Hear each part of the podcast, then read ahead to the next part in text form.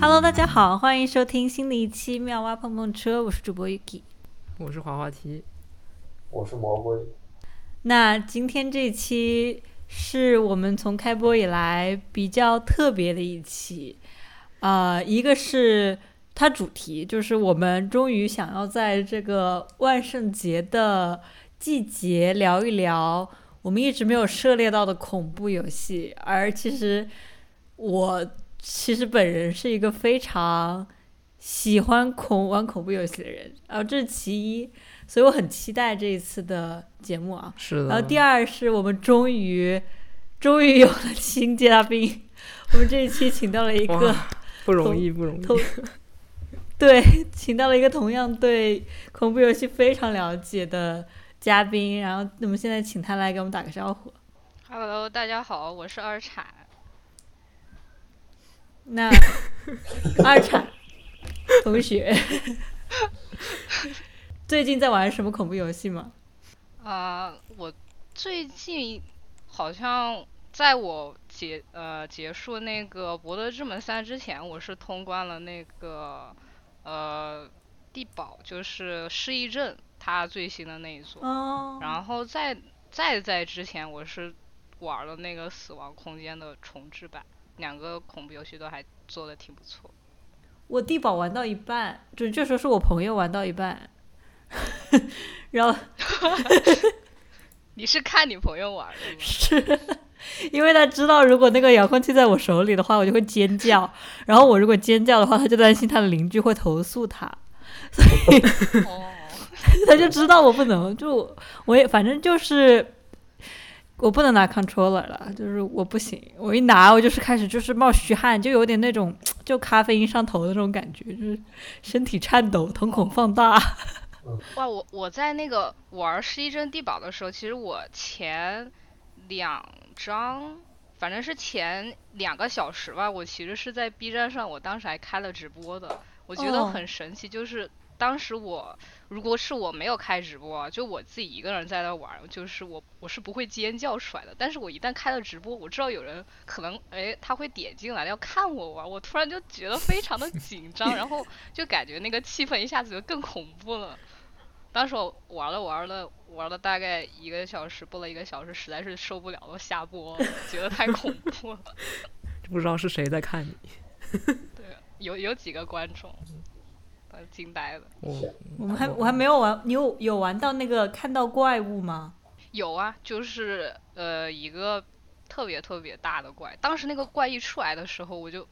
我我当时就贼害怕，我直接就转身就跑了，我都没有看清那怪物长啥样，就它口气特别大，它那个雾气喷出来的时候，我就马上掉头就跑，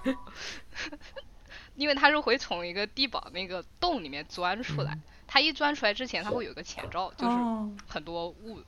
雾气雾气什么的。哦，我记得这个事情，但是我我们还没有玩到第一次见到那个怪物，我们大概就是哦，还在最恐怖的时期，因因为我说实话，我觉得《失忆症》这个系列，就是在没有看到怪物之前是最恐怖的，在看到第一个怪物的时候是最最恐怖的时刻。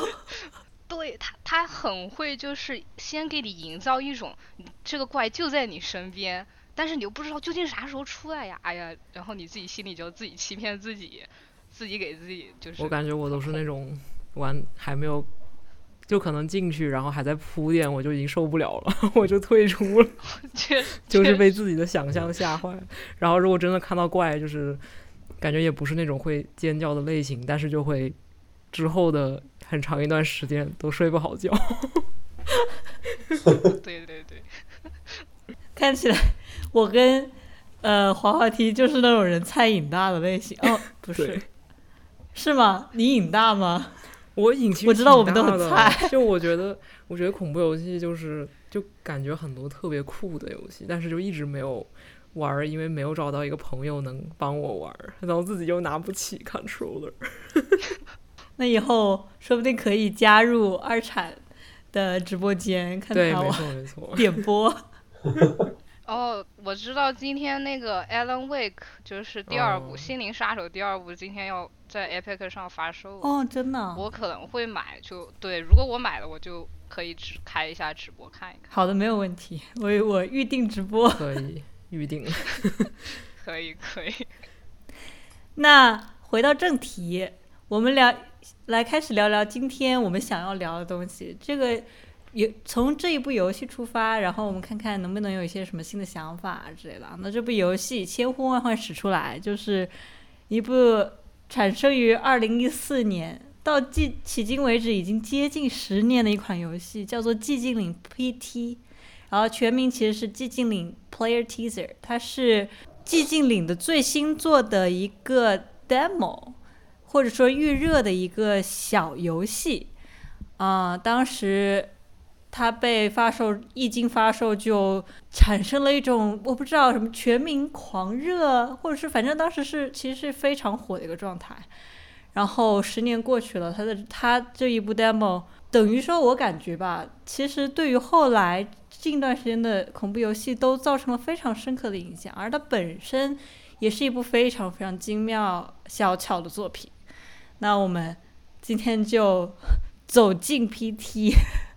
聊一聊这一部 drama 很多，然后也制作非常精良的游戏。是的，我对小补充一下，就是我觉得它的它之所以这么受欢迎，其实可能也是它本身的这个制作的和发行中也也非常有争议，就是什么一上线，然后本来很受欢迎，突然莫名其妙的就被取消了，就是自带一些神秘色彩，所以就更加吸引关注。你知道当时那个呃，我插一句，就是当时 PT 在那个 PS Store 上架的时候，它的那个工作室其实是一个伪造的，就啊没有写是那个科乐美或者是小岛秀夫哦的工作室做的，它7788是伪造了个叫 对八零七七还是什么的，反正就是个数字，一个你看不出来 是寂静岭这个 IP 的，对。然后玩家点进去了才发现，哦，最后最后完了，哦，是那个寂静岭，就当时很神奇，就感觉科乐美是不想一下子就是给这个游戏很多宣发，那就很迷啊，哦当时。可是这部游戏绝对依靠它本身的质量，怎么说呢？做了一个非常非常好的宣发，而包括它现在在这个 世界上的传说，因为它不是从 PS 上面下架了嘛？然后从此以后，啊、就等于说拥有这款游戏的 PS 在市场上就升值了。啊，是的，对就你如果是在呃网上去找二手的这样 PS，如果你拥有这款游戏，甚至说很多人专门是想要去找这样一台 PS 机器上面装载的这款游戏的，这样他们就能够真正的玩到就是原版的这款游戏。而原版的游哦戏应该至今其实都没有被流露出来，只是有很多的一些二次模模仿的，或者说是就是玩过的玩家就尝试去把它就是复刻下来的这样的一个版本吧。嗯，我知道有粉丝是用虚幻引擎又复刻了一个，但是被那个好像被科乐美寄了律师函，反正就下架了。哎，无语了。总的来说，从此江湖上就流传这样一个传说。那我们来看看这 PT 又是个什么游戏呢？就它讲了一个什么故事，是一个什么样的玩法呢？我们当中有就是有玩过真正玩过 PT 的吗？因为我是当时是没有主机，我是没有玩上的，我只能看就是视频。我说到这吧，我玩过一会儿，啊，那你印象中哦 PT，你你你印象中你那个流程大概是咋样？啊，是这样啊，而且我在这一次的录播课之前还补了一个课，所以我大概其实知道。那我来讲吧，我来讲吧，就是这款游戏呢，其实就是说，呃，你作为一个主人公，在这样一个呃曾经发生过凶杀案的房子里，然后这个凶杀案呢，在游戏开始的时候就向你描述了，就是说在这样一个时间，这一个丈夫杀死了他的妻子，然后。杀，同时好像杀死了他妻子腹中的一个还未出生的孩子，然后他的女儿，呃，曾经尝试躲进洗手间，但是还是最后被杀死了。然后所以就这样有这样一个灭门惨案，然后最后面父亲应该是自杀，呃，主角一开始的时候呢就会进到这样一个房间里，然后他做的事情就是不断的向前走，但是每次走到房子的尽头。呃，首先就是这个场景里面就是一个很逼仄的走廊，然后可能有往左拐啊，往右拐啊，然后你要一直往前走，一直往前走，或者是在这个走廊里做一些操作，然后最后走廊的尽头有一扇门，嗯，可能每一关就像是在这样一个走廊里面寻寻找一些解谜吧，就完成一些解谜，然后走下这打开这个通向地下室的门，你就会来到另外一个一模一样的走廊。然后你又继续在这个走廊里面解谜，然后大概会有可能十个多这样的走廊，每一次的经历都会有一些些许的不一样。然后慢慢的，你可能更了解这个地方发生的故事啊，然后你也会跟鬼遭遇啊，然后最后面你要尝试解谜逃出这样一个地方。呃，其实就是这样一个游戏，流程非常短。如果你大概知道应该怎么玩的话，全全部流程大概在四十分钟的样子。你是不是漏掉了一个非常关键的点？就是有一个女鬼在追你。哎，如果在女鬼出现的那一次回合里面，你没有成功，就是及时把那个谜解掉，你是会被杀吗？好像你是不能回头，还是他只是吓你？对他 jump scare，然后你又重新开始，就你又回到 loop 的起点，貌似是这样。哦，嗯，就其实等于你死了。是最恐怖的事情。对啊，真的很恐怖。我之前，我之前在 GC 的时候看到有人在玩，然后我就看了一眼，就是看了一个 loop，然后就真的很，他那个恐怖节奏真的做的特别好，就是上一秒他还在，就是好像有一个二楼，就你可以看到楼上依稀。然后上一秒还看到二楼有一个人扶着栏杆，然后下一秒突然出现在你面前，就是巨可怕。然后当时就吓尿就跑了。我我想起来，就是我上那恐怖游戏课的时候，有一天我们是在研究这个 PT，当时跟我一块儿做的有几个学长，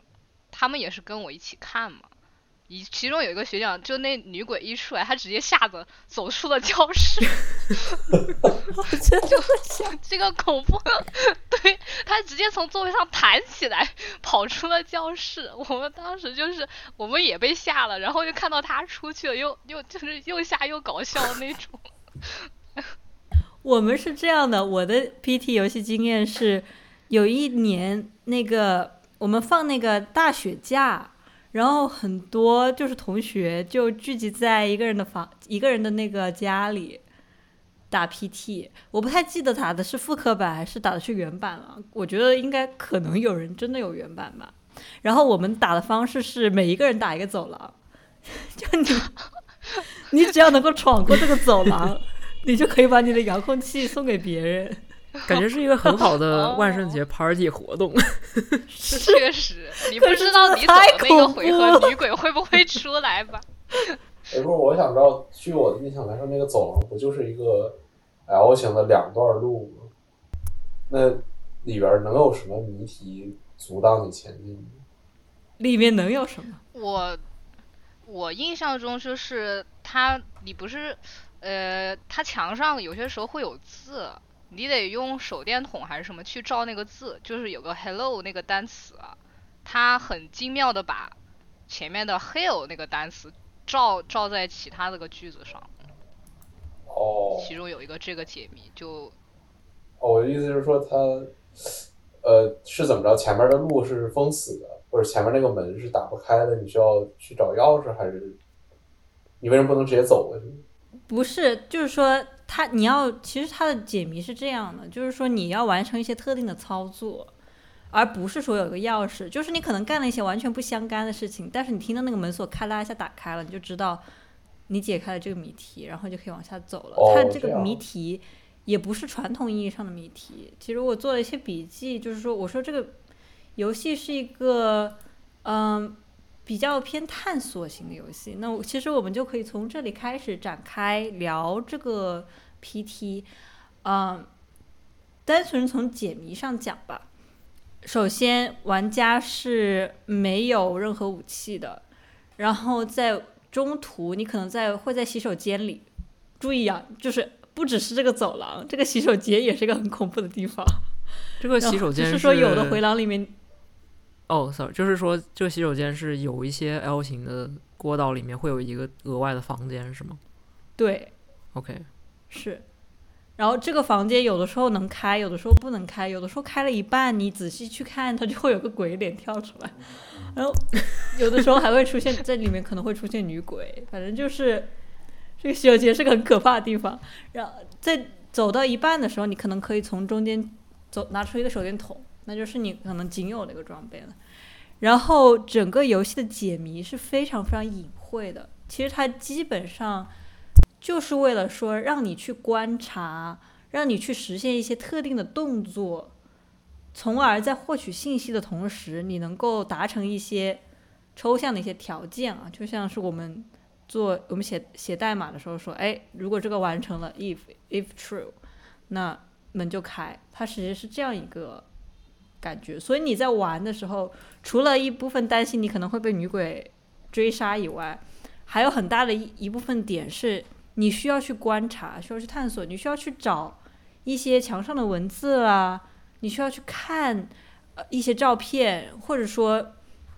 你需要甚至去等待。呃，所有的这样一些动作是最后成就你能够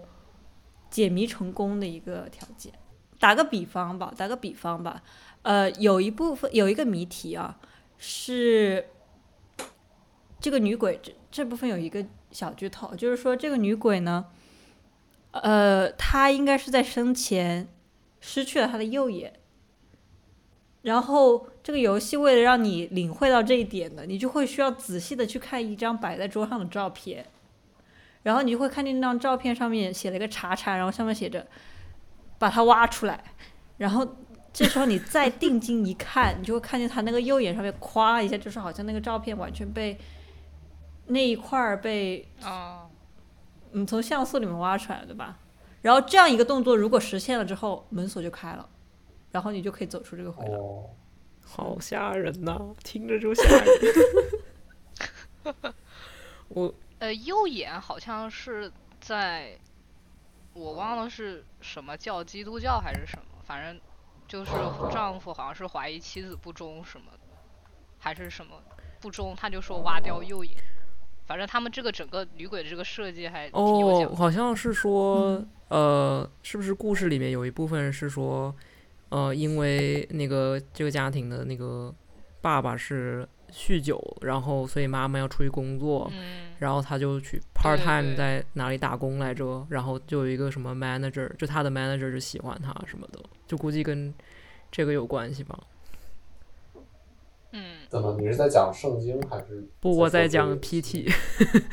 圣经应该不会有什对，么但是她这个。女鬼就是为什么会 右眼缺失，他是有就是和好像信教那边是有关系的。哦，哦，原来如此。嗯，我这这可能一个小插曲吧，就是嗯我觉得这种对于宗教 reference，因为我我做了功课才发现，它是这个游戏，它是跟那个很出名的那个墨西哥的导演，就是啊，吉尔莫对德托罗。对，吉尔莫·德托罗，就是专门拍恐怖片和惊悚片的一个导演，我也特别喜欢。就他，他就是，反正他的片里都特别多那种宗教 reference，所以我就觉得，就可能，嗯嗯，突然就 make sense。是，我感觉我们 说宗教又可以说很多点，然后可是从这个探索游戏，我又还又可以说很多点，不一下子不知道从哪里开始。是宗教可以之后再说主题的时候再绕回来。可以，那我继续给大家讲一个那个呃去除武器的这样一个点吧，就是没有武器，完全纯探索，就是呃它还有一些有一个谜题是最后的终极谜题，呃等于说你要实现按照顺序实现几个动作，其中有一个动作，也就是说第一个动作就是你需要站在那个时间指向二十三点五十九分那个表前面。站定不动等待，然后你需要一直等到钟表指向十二点钟的时候，然后这个这就是你的第一个动作。那不就等着女鬼来抓你吗？对，就是 就是很恐怖啊！你你需要站在那儿等时间敲到十二点，就是十二点这个东西本身其实就是很嗯，让你很不舒服的一个东西，对吧？然后你还要站在那儿，不能有任何的主观能动，去等待，然后我在想，他是一个解谜要素。我在 想他是怎么他是怎么跟玩家沟通这个点，就是说是就是玩家是怎么知道他需要站在那里等那个时间？哦，他前面有一些在墙上啊，或者是一些文字，会通过你解解前面的一些谜题，或者其实其实解谜啊，就是在前段时间，可能在游戏比较初期的时候，你去观察一些东西，然后你就可以获得啊，这这个这个话筒里面传来了传来了白噪声，让我 心里紧张。对，然后它前面会告诉你一些信息，然后你把那些信息拼凑起来，然后最后面你就知道你应该怎么做，等于是去复刻一些场景。你知道这个人曾经在这里等待午夜钟声敲响，所以你知道你需要等待午夜钟声敲响。嗯，就感觉跟右眼这是挺像。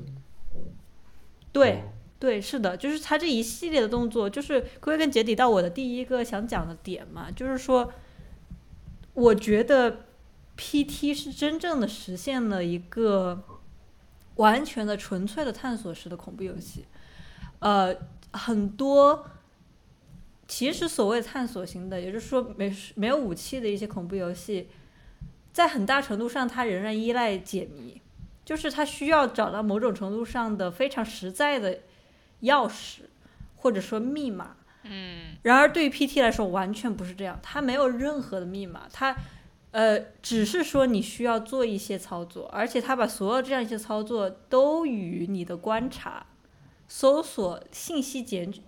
捡取这样的一个过程联系起来。你只要收集到了信息，只要游戏探测到了这个信息，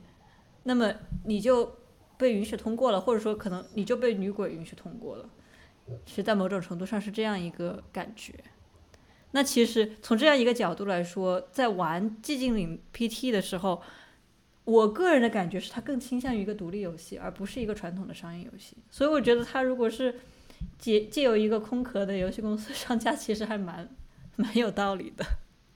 你的意思是，如果我没有读里边的剧情，我就不知道要等这个时间，然后我就过不了这一关。对，确实如此。所以这也就造成了一个，其实它在游玩体验上难度是是有难度的嘛。这也是为什么我说它更看起来更像一个独立游戏，它做了很多的一些新的探索，而不是说比较成熟的一个商业游戏，尽量的能够让你的游戏体验更加丝滑。呃，我觉得这可能跟就这个设计有可能跟，就是他对于那种电影，就包括他跟导演合作的这种呃倾向会有关系，因为就包括在《死亡搁浅》里面，就是小岛秀夫不都就是感觉想要表达很多自己作者性的东西，然后就希望就我因为我知道这个游戏里面好像有一些解谜是被吐槽的，就是说有点过于难，或者是有点像要猜 designer 在想什么的这种感觉。所以我觉得这个就是嗯经常那种借鉴影视作品的游戏会出现的一个问题，就是 balance，就是你又想要传达你自己很很强的作者性，然后和叙事和世界观，但是同时你也想要保证玩家的自由和代入感。嗯，觉得这个游戏里面可能也遇到了这样的事情。这是个很难调和的东西。对，对因为你一旦那个谜题你设置难了，那玩家慢慢他的情绪就会从紧张变成就是。呃，可能会迷惑或，是不解，就是有点暴躁，就是嗯，我怎么还解不开这个谜？我就下一步究竟要去哪儿了？就渐渐就失去那种恐怖的氛围了。是感觉感觉可能恐怖游戏，就是说恐怖游戏里面加解谜，肯定是说想要一种很微妙的一种焦虑感，就是说你又要就比如说又要慢下来等那个时钟到十二点，但是同时你又知道有有一个女鬼要来抓你，所以你要赶快走，就是像这种冲突点，就会有一种小焦虑，嗯。但是这个焦虑就得就要通过这个谜题的难度把它平衡在一个比较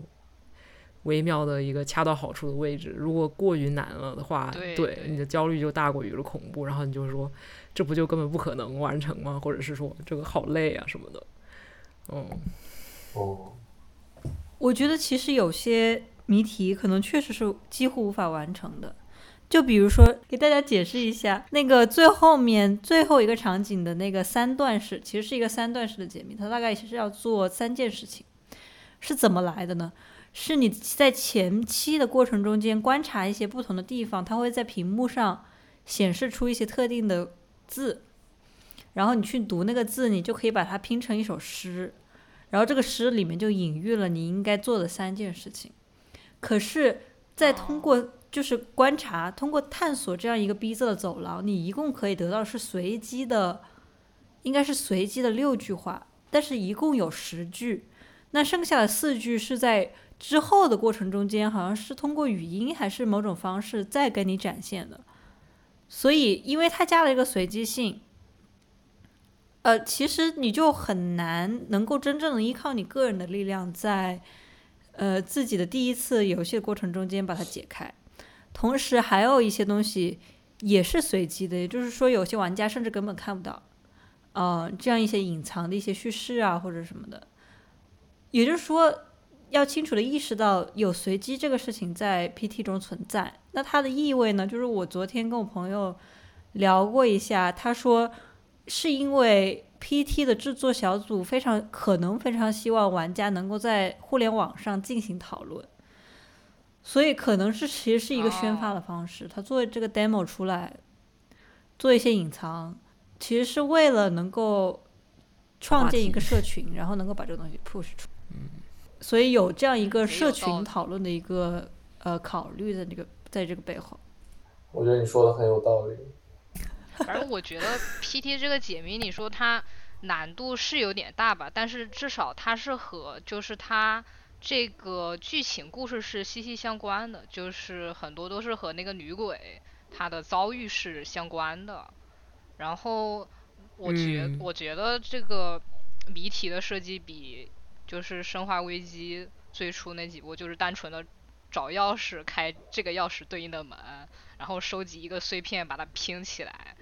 因为我感觉他那个在那个洋馆里面那个，你很少能了解到这个洋馆背后，你为什么收集这么多钥匙？那洋馆主人是喜欢这么多钥匙吗？就是很少能了解到那洋馆的剧情。哦，然后就感觉是为了纯卡你，或者是为了纯解谜而解谜，就是嗯，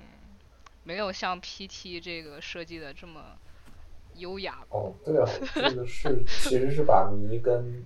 叙事完全结合在一起，但是《生化危机》那种就是它会单独，比如说你有收集物或者是什么的对，描它就述里头变成单会写独收集物。叙事。嗯那怎么说？我感觉就是从一个游戏或者商业性的角度来考虑的话，肯定是《生化危机》这种要好，因为毕竟有人就是说你就就是玩游戏有很多人不读叙事的，或者说他不是为了叙事进来的。嗯，而且你从你从生产的角度，就是做 narrative 的人和做设策划，就是游戏策划的人是不一样的两组人。然后，然后如果说他们要结合，就要要不然就是这个 director 非常注意两个人的结合，两者的结合，然后嗯，要不然的话，他们经常就是分开的，然后并且还是游戏是就是策划先行，然后然后文就文本包装，就解释不过去的就文本包装，所以就感觉像这种哦，对开发形式的话，很难会有那种就是两者结合特别紧密的情况，至少以前吧，嗯。所以我感觉 PT 其实，在某种形式上，我不知道它在在 PT 产生之前的恐怖游戏是否其实也有类似的尝试，但是我觉得它可以在某种程度上算是一个里程碑式的东西，它呃开创了一个其实可能其实寂静岭一直都是这样，对吧？它一直其实都是非常重叙事的一个一个系列的游戏，它为人津津乐道的，其实很多都是它本身的一些叙事的东西，而 PT 可能是这一个系列又到达了一个巅峰，它的每一层都是一些隐喻，每一个细节都是隐喻，全部都跟叙事有关，然后它也创造了这样一种恐怖游戏。呃，更加的与它背后的这样一个故事结合，它的体验更多的与故事结合的这样一个游戏方式，我是感觉是这样的。呃，which 其实我其实更喜欢这样。个人很喜欢激进的原因，是因为它它的这些故事呀、主角啊、人物这些都是和家庭悲剧相关，就是更和普通大众。更有那个更能产生共情。你像《生化危机》，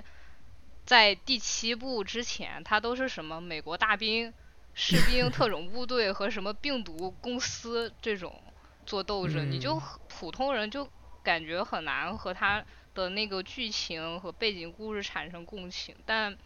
寂静岭》它就是什么呃儿童虐待呀，然后丈夫和妻子不和呀什么的这些。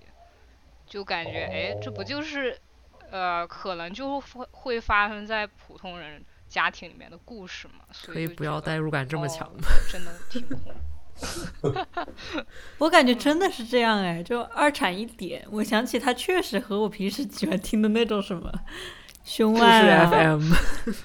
那种东西，就非常非常像。就 PT 甚至他也是，就是。一个丈夫酗酒的丈夫怀疑妻子在外面有染，然后杀掉了妻子，这就是家庭的悲剧呗。他好像甚至是从一个真实案件改编的。哦，他上面好像是写了这句话。嗯，是，就是更恐怖了。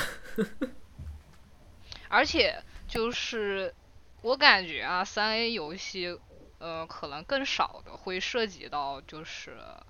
呃，家庭悲剧相关的吧，可能是更倾向于《生化危机》那种美国大兵式的，就是个人英雄主题类的，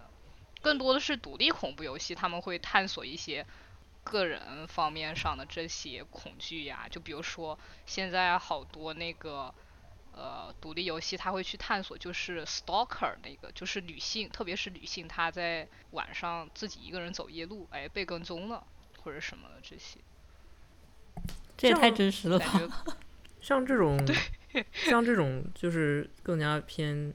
你说家庭悲剧或者更加日常的，就通过日常事情，就是或者一些状况来做恐怖游戏的，是不是更加偏亚洲一点或者日本？就我记得之前，嗯，对，像欧美恐怖片，好像以前都是就以前的都是那种某一个怪物，或者是就离好像现实生活比较远的感觉。但最近这几年，欧美也开始就是整那 OK，准备跟踪啊那些什么。嗯有个叫《Fears to Fathom》，它是就是章节式的，它据说是收集网上真实故事改编。然后现在很多就是，哎，自己孩子一个人在家做作业，哦，家里突然遭贼了，然后什么的，都是这种。哦。就我我反正我觉得寂静岭还有这个寂静岭 PT 就是，哎，有点独立精神在上面，是愿意讲个人的那种。是我真的觉得就是看他设计谜题，你会感觉到有这样一种钝感，就像是我在。学校的时候，可能可能为别的游戏做一些测试的时候，我会感觉到那种钝感，就是说，这里真的要这么做吗？我可以理解作者你想干什么，可是游玩体验很差，就这样一种你说什么学生感，就是就是感觉它不够像商业作品那么圆滑，嗯，就是还是回到我之前的那个说法嘛。就是你会感觉到他想要做一些事情，想要做一些设计，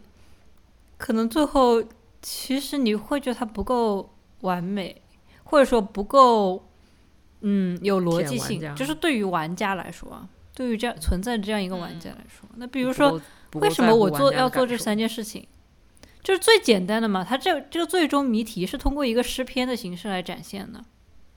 然后你要根据那个诗做一个一模一样的事情，你不觉得这个设计就非常非常的 NYU 吗？就，你觉不觉得他就是会在一个学生作品中间看见的一个东西？他做这个事情的时候，其实并没有完全想完全按照那套商业逻辑和一个既往已经是形成的一个呃策划设计逻辑去做，而是他更多的倾向于为了个个体化设计，看做一些其实很难解的谜题，做一些从作者角度很遗忘过去，就是很你看就是多么直接啊，可是对玩家来说就是很 tricky 的谜题，这就是我想说的钝感。嗯，就感觉有点没那么圆滑，有点嗯毛糙的那种感觉。嗯，因为我知道那个，就我又回到那个 他合作的导演，就是吉尔莫德·托鲁。吉尔莫，对，就是嗯，就是他的电影，像什么《潘神的迷宫》之类的，就是都是用一种魔幻或者用怪物来隐喻一些真实的事情。就比如说，你说啊，《潘神的迷宫》，就他用各种怪物来隐喻，好像是当时那个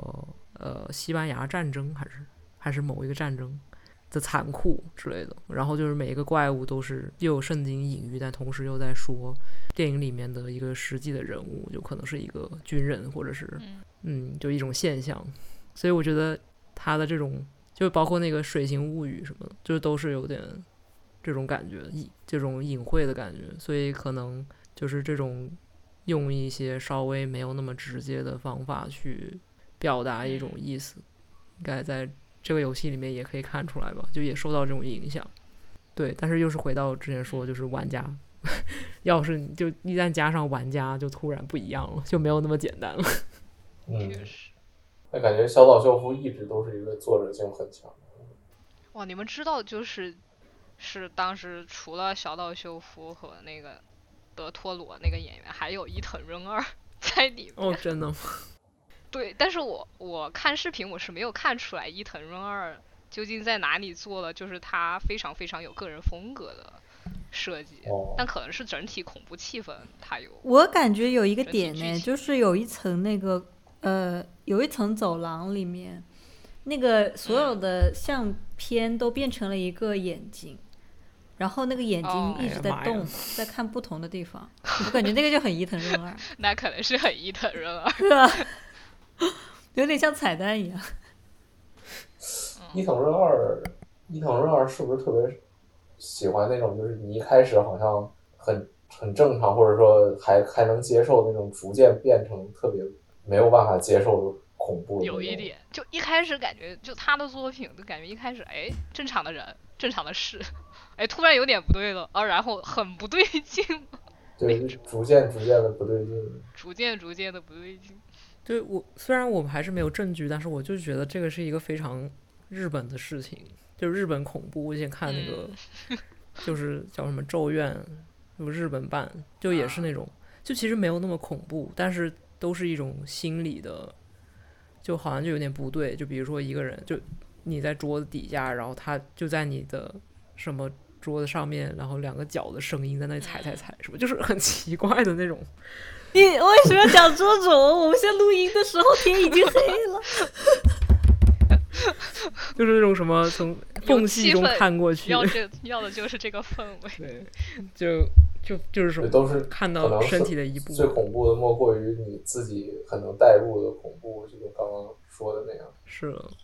刚才魔鬼提是不是提到小岛秀夫了？哦，我我只是想说他他的作品都很带有作作者性，哦，怎么说？举个例子，就比如刚刚说《死亡搁浅》，嗯，我不知道，我记得好像之前咱们不是争辩过这个作者性跟 哦，你说的是博德之门，我就说那个就是说玩家选择，就玩家改变改变角色，还是角色自己有一个一开始就设定好的弧光？哦，对对对，对对对对对，嗯，你觉得《死亡搁浅》里怎么说？但我就感觉就感觉，比如说《死亡搁浅》里头，它的一切设定或者什么之类，都是是怎么说？感觉哪儿也没见过。就我也不知道怎么定义这个作者性，但是我就是觉得，如果你你弄了一个特别新的，就是哪儿也没见过的一个设定，你用的话，那估计就是就是这个作者自己想出来的这种感觉。感觉小岛本人也有点什么恶趣味，就很有趣这个人。恶趣味。那《死亡搁浅》，就《死亡搁浅》里面那男主，你要是他不是有个设定是你要定定时的去撒尿吗？我觉得这我没有在其他三 A 游戏里面看过有要做这个动作。还有还有用婴儿是吗？那 小岛秀夫的婴儿婴儿元素。对，小岛修复感觉就很喜欢用 baby 这个元素，在《寂静岭 PT》里面也有，感觉那个是比女鬼第二恐怖的东西。真的吗？我觉得小 baby 哦，女鬼应该是第一恐怖的，然后婴儿可能是第二对对对，恐怖的。婴儿第二恐怖。但总体说来，我感觉 PT 好像就是这三个人凑在一起说我们做个 Game Jam 吧，然后他们就做了 PT，挺像的，挺像的。是不是给我一个这个感觉？我 PT 当时就是德托罗呃伊藤呃伊藤润二和小岛秀夫的 Game Jam。对呀、我那所以中间有一股那种学生气就 make sense 了嘛，因为有两个人，其中两个人其实不是做本职不是做游戏的呀，所以他们就会提出一些点，然后小岛秀夫就会说：“哎呀，你这个做不了，做不了。”然后他们就说：“可是很有意思啊，我们做吧。”就，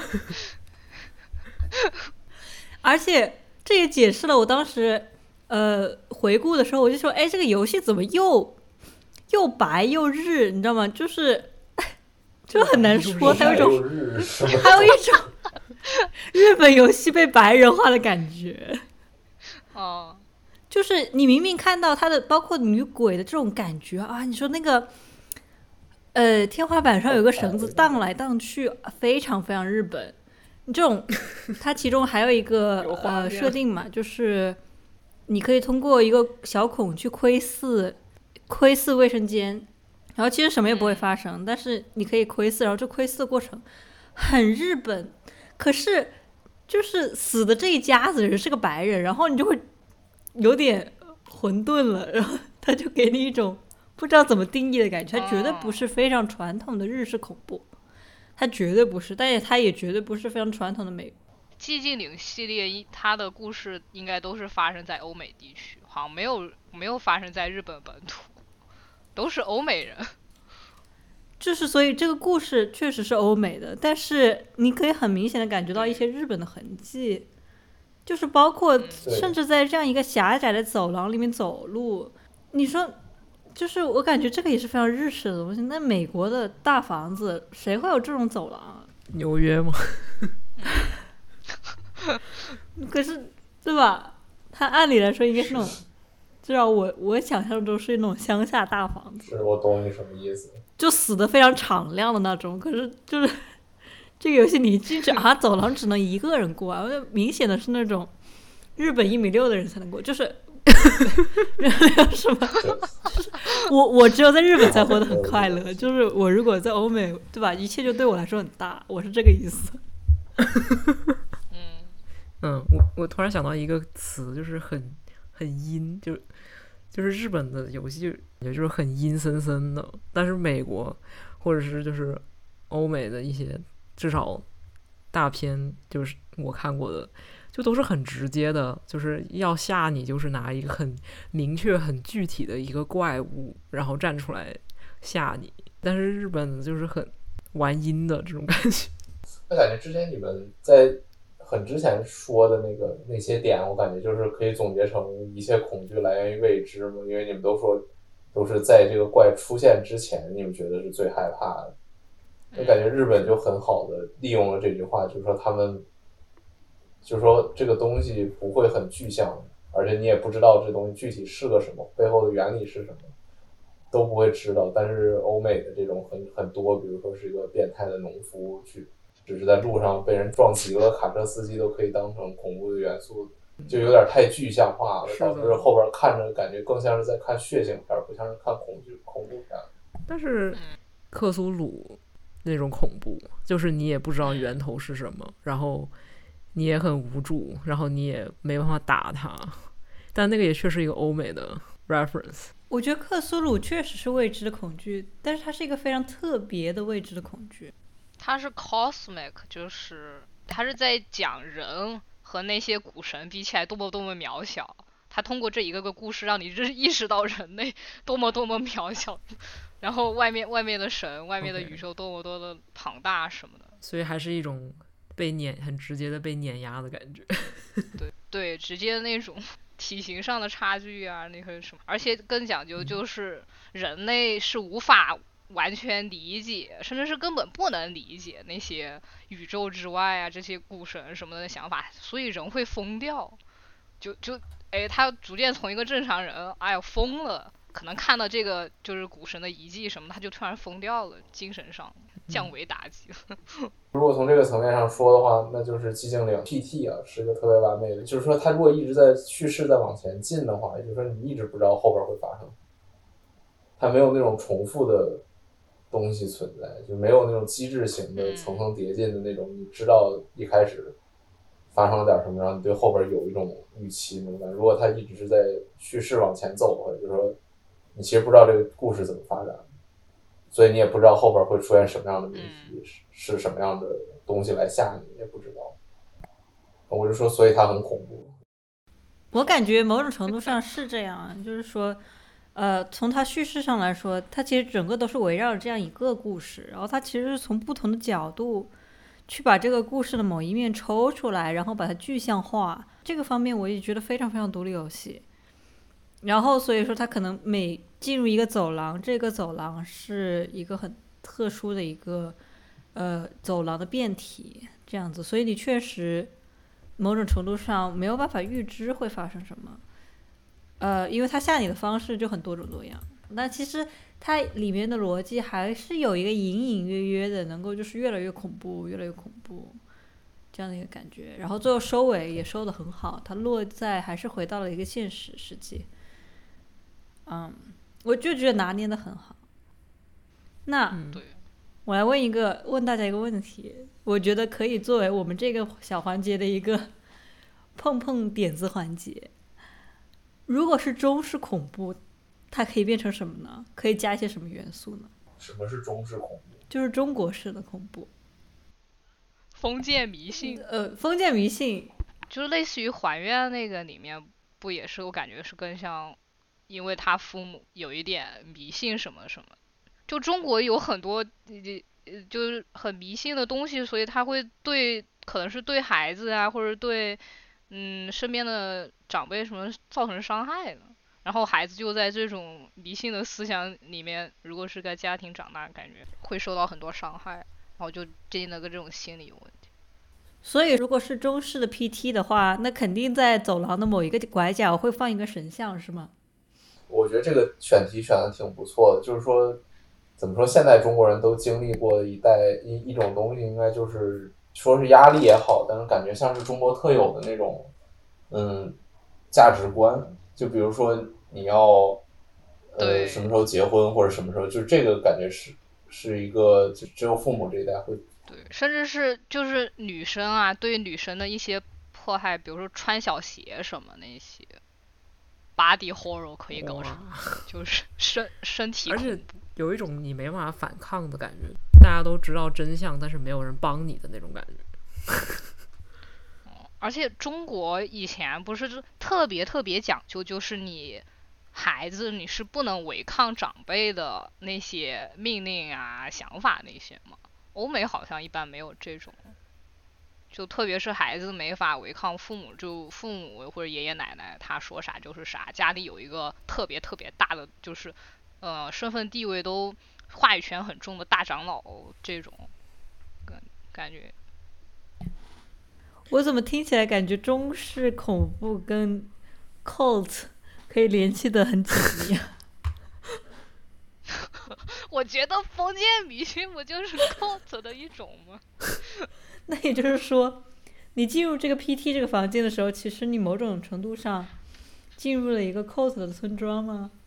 如果是这样的话，可能也就可能也是就是什么七八十年代那种，就也可能就是也是一个很窄很窄的走廊，里面放一些神像啊，供奉一些什么神灵啊这些东西，但可能你你要收集的是什么？可能是某一个受害者他在这个迷信下，可能被献祭的什么。你你们有看看过那个什么大红灯笼高高挂？没有没有，没有，其实我也没有看过，但是我就是听过特别特别恐怖，然后但是其实又没有什么恐怖的画面。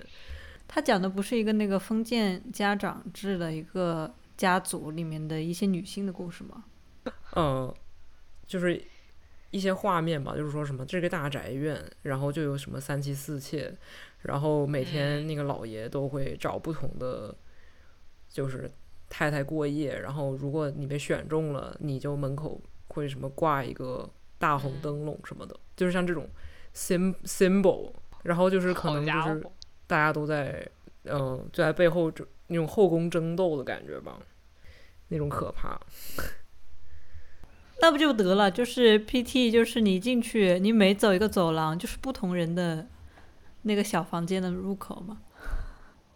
哦，有的挂了红灯笼是吧？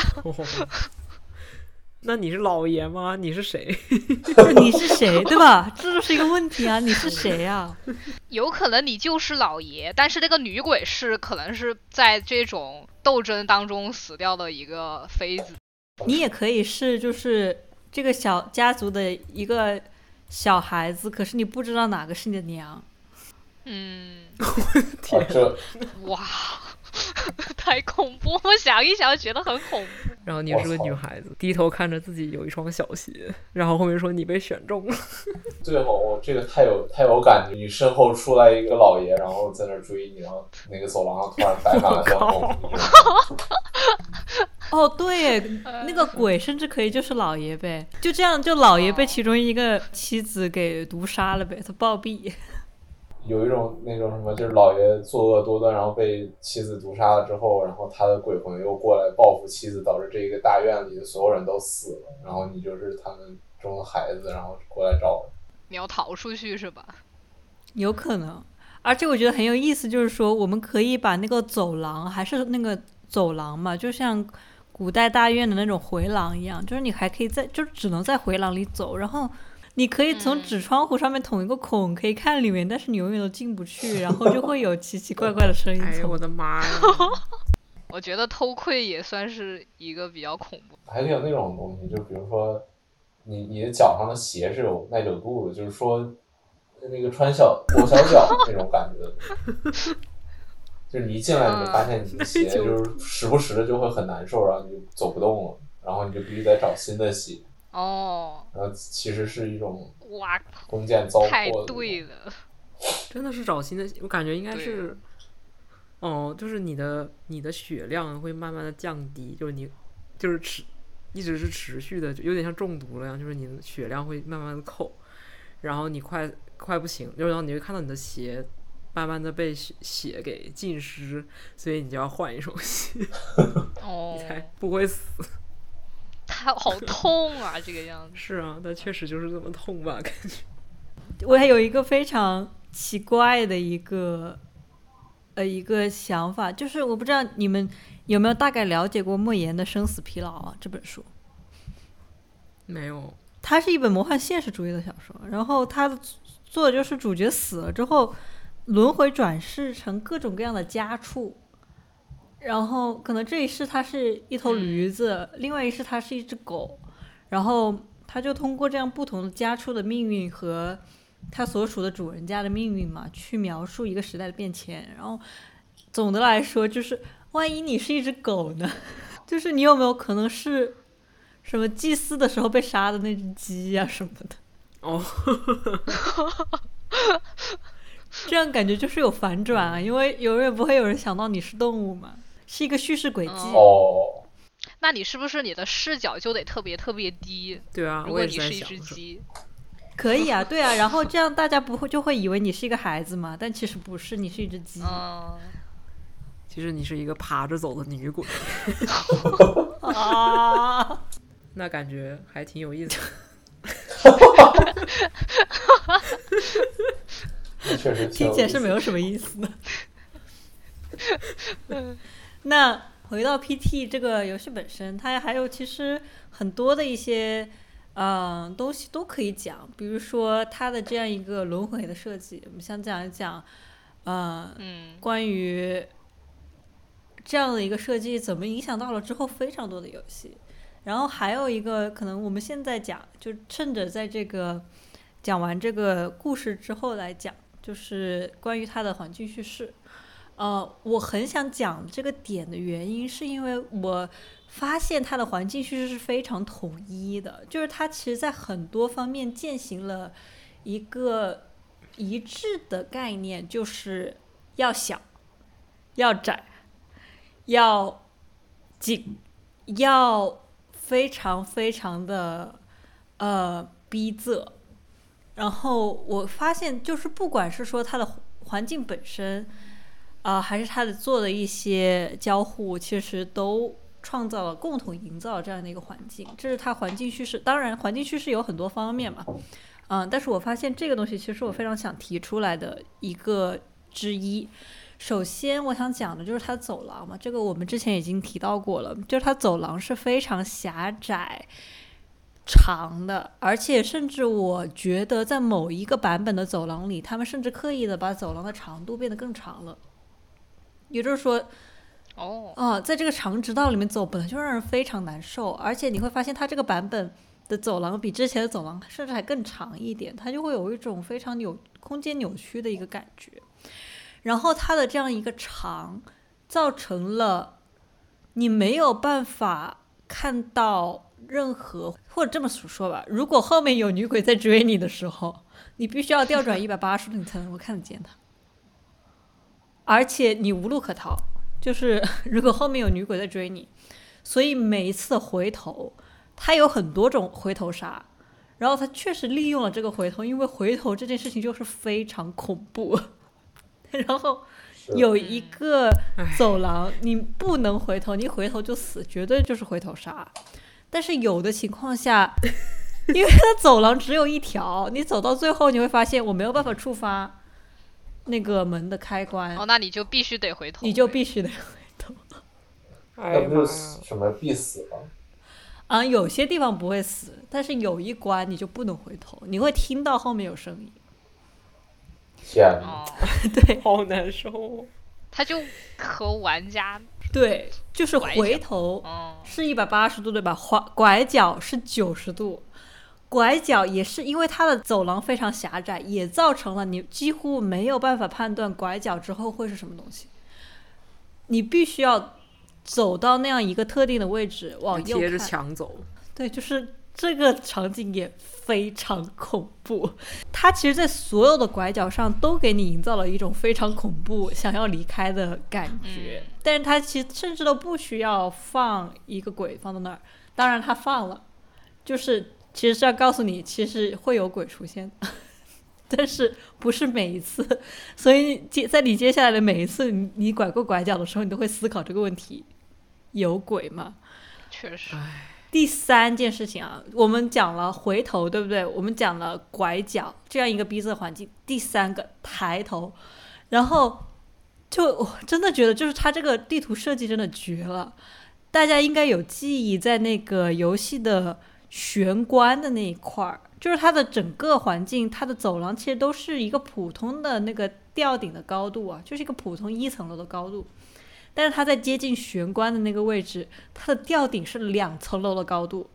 而且非常狭窄。同样的，也就是说，你只有站在一个特定的一个地方，你必须要离那个空间很近，然后你抬头，你才可以看见上面有东西。而且每一个走廊，也不是说每个走廊了，很多走廊在这个位置出现的东西都不一样。也就是说，它不仅是包括了九十度侧，它还包括了你抬头的这个九十度，也很恐怖。因为你一旦想到，你即使没意识到那个女鬼可能就站在二楼看你，你你没意识到吧？但是你回过头，哦，原来有个人默默在黑暗中在我二楼看我，我就觉得很恐怖。我已经起鸡皮疙有人看着你瘩。在那儿走，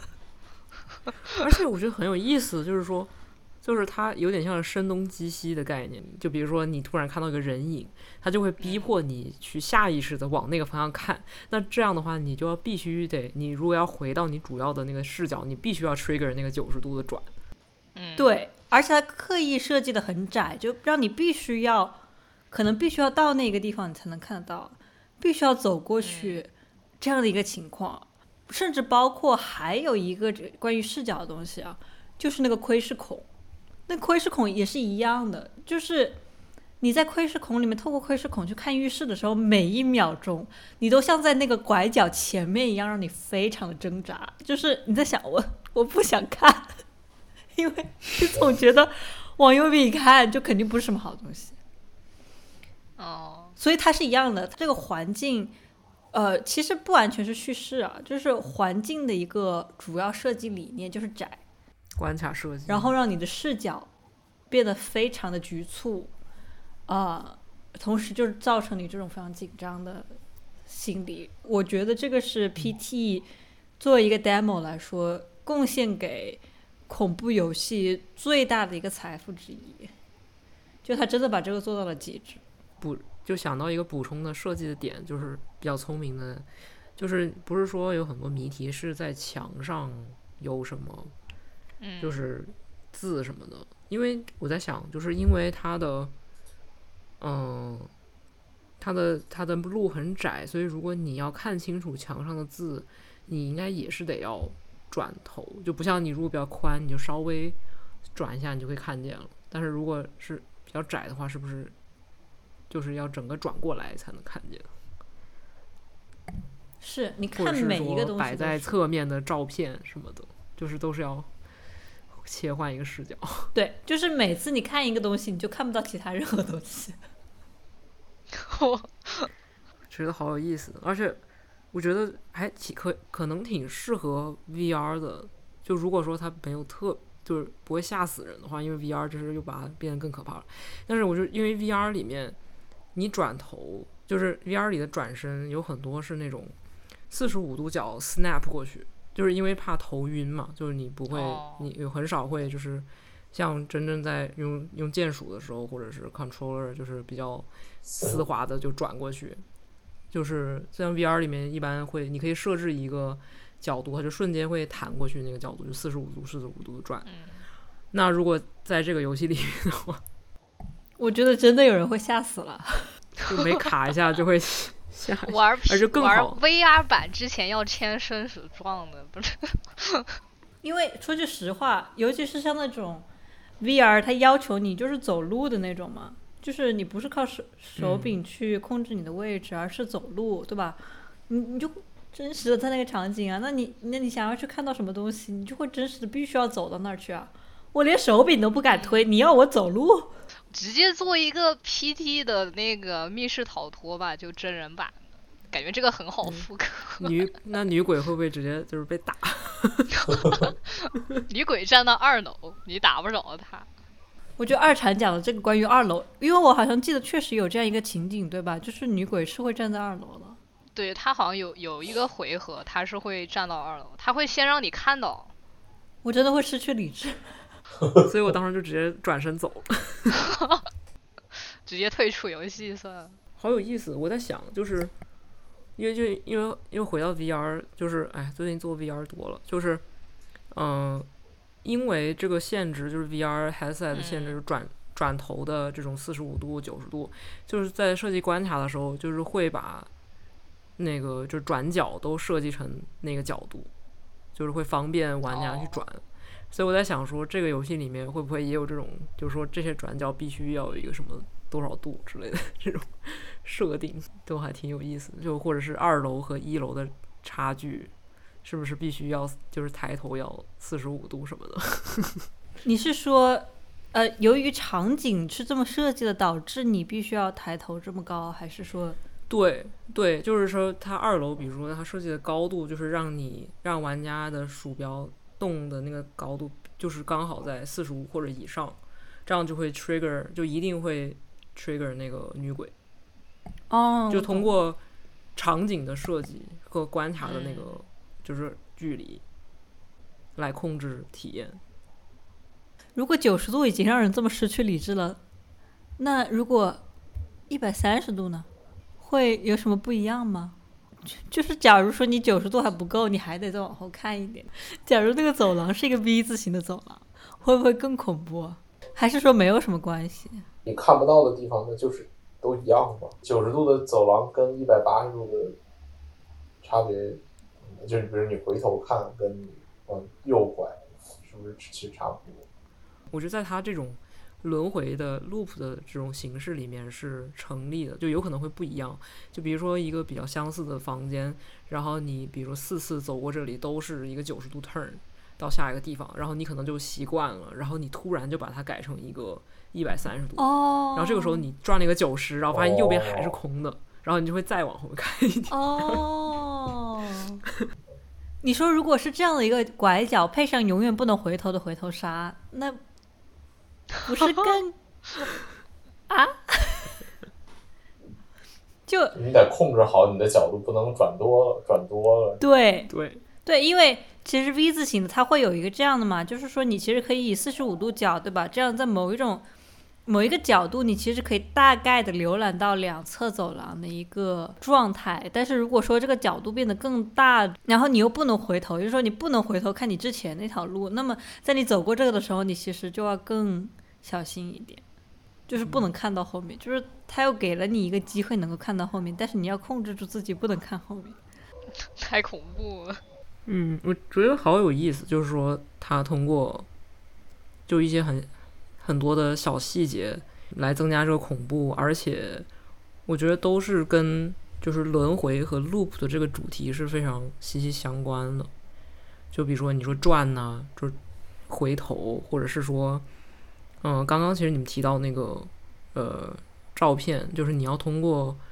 照片来了解你现在当下的情况或者是什么。嗯，就或者是了解女鬼，就会觉得是一个一层一层的那种就包裹的关系，然后包括你要一直重复走这个东西，就我觉得像这些可能这个主题都是一种轮回和 loop，就是比如你在体验一个之前就死掉的家庭的故事。对，其实我觉得它的轮回也可以放在跟他一起讲，因为其实我讲前面这些呃关于逼仄的这个东西啊，更多的是一种，我想了一下，不应该用环境叙事，更多的应该是一种地图设计，然后轮回其实也是地图设计的一环，就它是这个地图设计的另外一个角度，就是说。这游戏非常强烈的使用了同样的一张地图，然后每一次的每一张地图，它都有点不一样，啊、用这样的一种不断重复的方式来实现叙事，实现整个游戏的一个进程吧，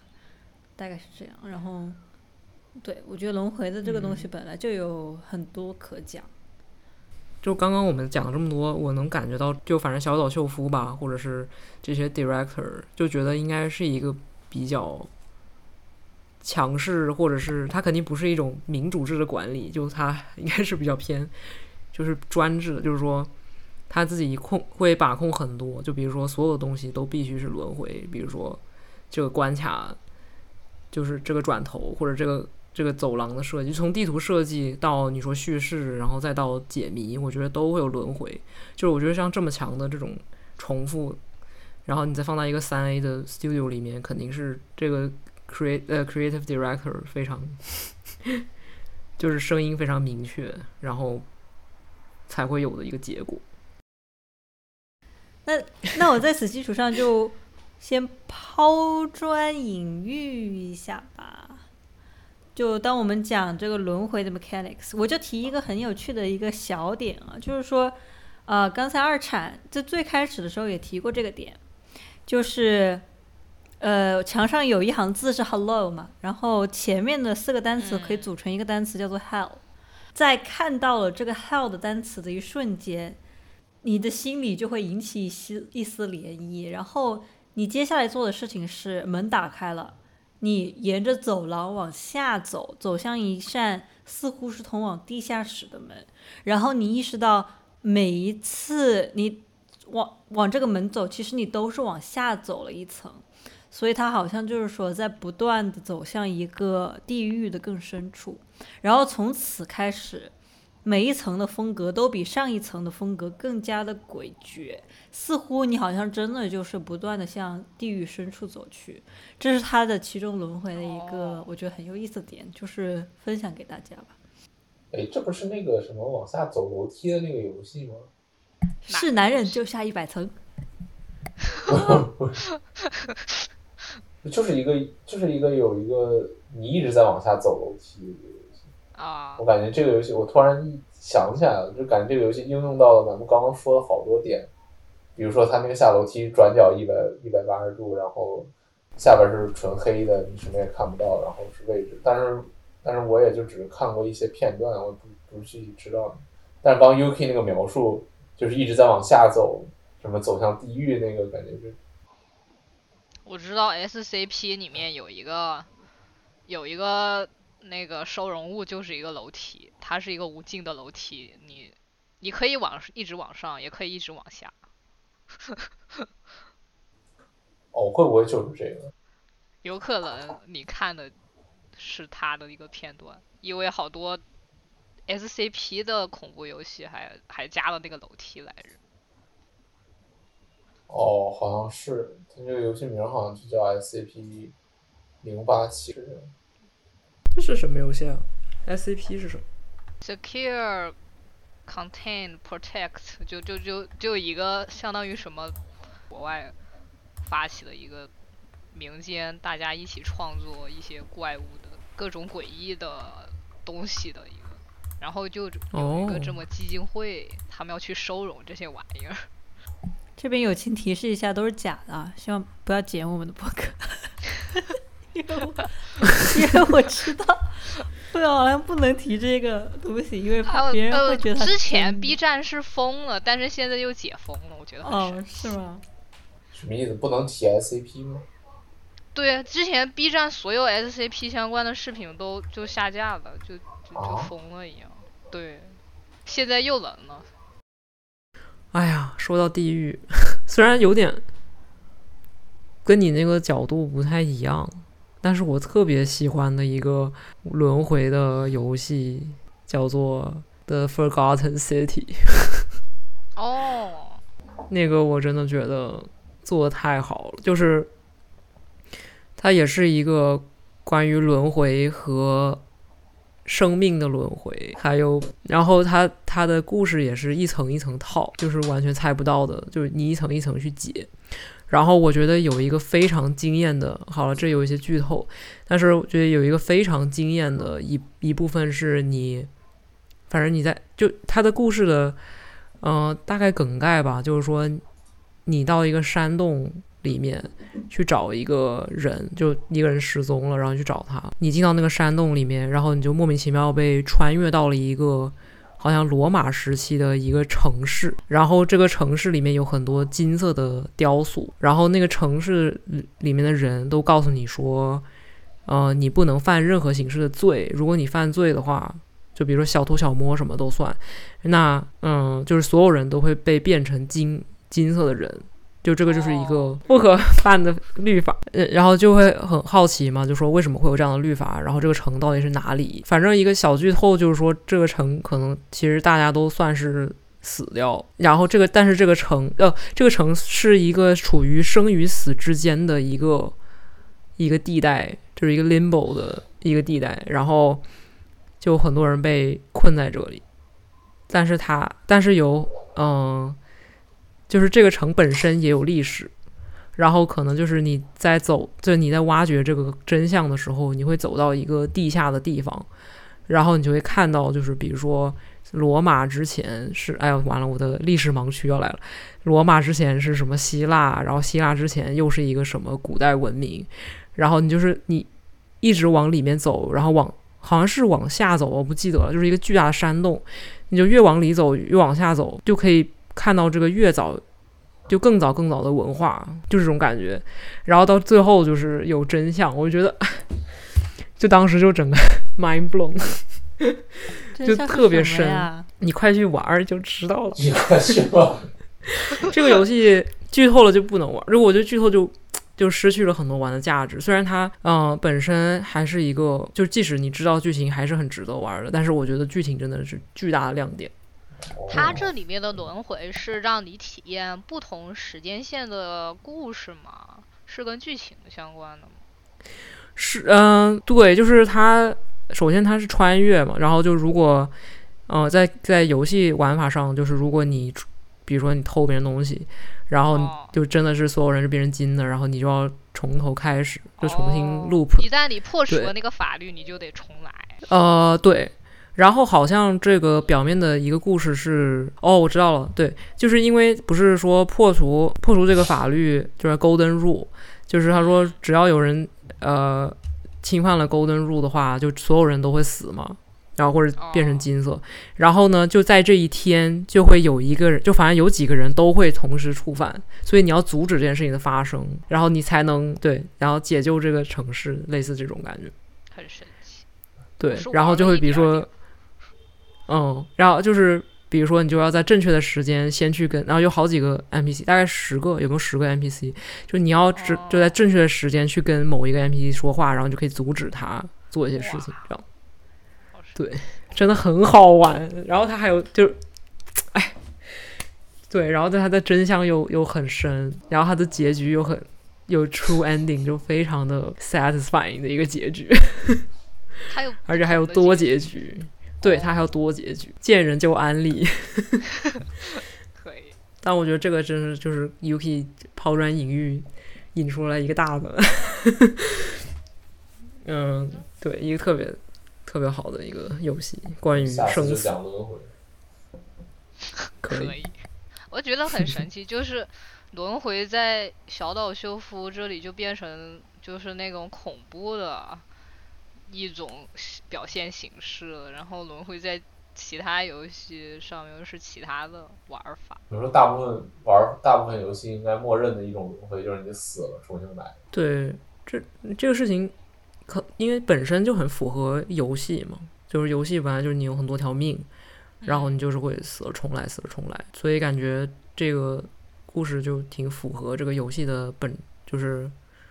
游戏设计的本质，就或者游戏这个媒介的一些本质特性，所以玩起来会更顺，就玩家代入感会更强。我相信这个轮回这样一个，呃，或者说抽象的轮回，其实已经在被极大的、广泛的在各种文学艺术作品里面被使用了。最简单的就是那个恐怖游轮啊，这种不断的重复某一个事嗯件。但是对于恐怖游戏来说，包括恐怖游轮也是一样的，它被运用在恐怖上面，更多的我感觉是一种手法，就是说如何能够把一个看似普通的事情，我每一次用一种不同的手法给你表现，它自然而然可能就会生出一种，呃，因为这样一些东西改变了而产生的一种陌生化的感觉，从而对你造成一种恐怖或者是焦虑。呃，嗯电影这种。甚至书籍肯定已经被已经把这个东西运用的很纯熟了，呃，只是说 P 对于 PT 来说，它好像是一个非常非常成功的游戏作品，就是在运用这样一个机制的方面，而且同时加上我前前面提到的这个地狱的这样一个隐喻，就它同时也把它不仅仅是。呃，一个机制，同时也把它加入了一些隐喻，或者说一些在叙事上面一些色彩，所以造成了就是说 PT，我觉得这个轮回对于他来说是他成功的非常重要的要素，而所有的人在讨论起 PT 的时候，他们第一个想到的也一定是同样的走廊，但是一遍又一遍的。呃，似乎有一些每次都会有一些不同寻常的事情在发生。我感觉这是我在对 PT 的这个轮回的一个比较大的一个感触吧。然后从它开始，我觉得就掀起了一股恐怖游戏轮回的狂潮，很多很多的恐怖游戏都开始使用类似的机制。啊，那我们前面提到的不可明说、不可明说的某公司的某红色标志公司的最新游戏，我觉得就是其中之一，在一个非常小的场景里，通过每次都会有一些不同的东西的变化去进行叙事。它在对于相对 PT 来说，它可能更注重于这样一个每次或者就是打引号的这样一个轮回，都代表的是某一个时刻的在这样一个小场景里面的一个快照，一个一个快照，或者是说一个小故事的，你知道吧？就是生活的一个场景的一个描述。呃，而 PT 更多的来来说，可能是想想我用什么方法来吓你 这种感觉。但是可以感觉到的是，就是恐怖游戏似乎非常青睐这样的一个设计，而且它确实也，呃，独立游戏友好，然后效果也非常拔群。啊，我们要说那个红色的游戏，要分析游红色的游名戏。还是能说吧，还原。能说吗？那就说吧，还愿。一个小点，就我觉得好有意思，就是说，PT 和 Devotion 都挺有争议的，虽然争议非常不一样，但是就是像为什么这种恐怖游戏，感觉恐怖游恐怖就是一个很强烈的一个情绪，然后他想表达的东西可能也会比较强烈，是是不是更容易陷入一些争端或者是一些争议？PT 的争议不是更多的还是它谜题的难度那种。对，但是如果确实是，如果你把它放到一个步行模拟器里，就是没有什么恐怖要素的话，可能大家也不会在意这个点。因为没有人在意步行模拟啊，嗯 说什么呢？哦好吧，太难了，步行模拟真的是。呃，步行模拟里面它不太恐怖，是因为很多步行模拟还不是在就是封闭的空间里面吧，就是在一个比较开放的那种田野上，就比如说那个 My Dear Esther 那个游戏，我觉得它那个就是纯走路，然后因为太开那个世界太开阔了，就是纯看风景去了。很少的时候，他想烘托一下什么气氛，突突然没有，不是不是很强烈感觉。我但是一旦是在一个狭小空间里面，然后你不断的在那里走的话，纯走的话，感觉还是会有压迫感的，就是这个空间给你带来的压迫感。我懂了，步行模拟地堡就是我们下一个要做的游戏。我们要做一个绝对不是恐怖游戏的步行模拟，但是在地下，哇，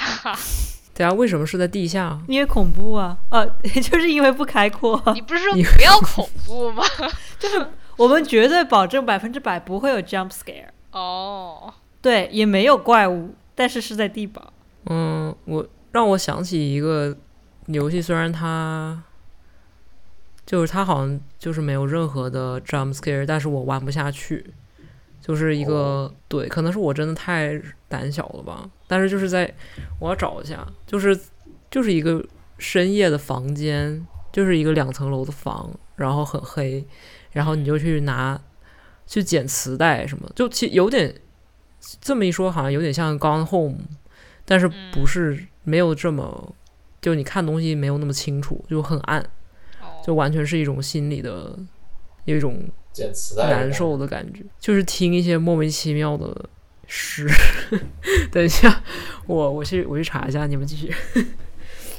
说不定真的有人做过了呀。包括其实前面魔鬼讲的那个一直向下的楼梯，我不知道它其实只是那个基金会的其中的一个 case，还是说它确实有这样的一个游戏啊？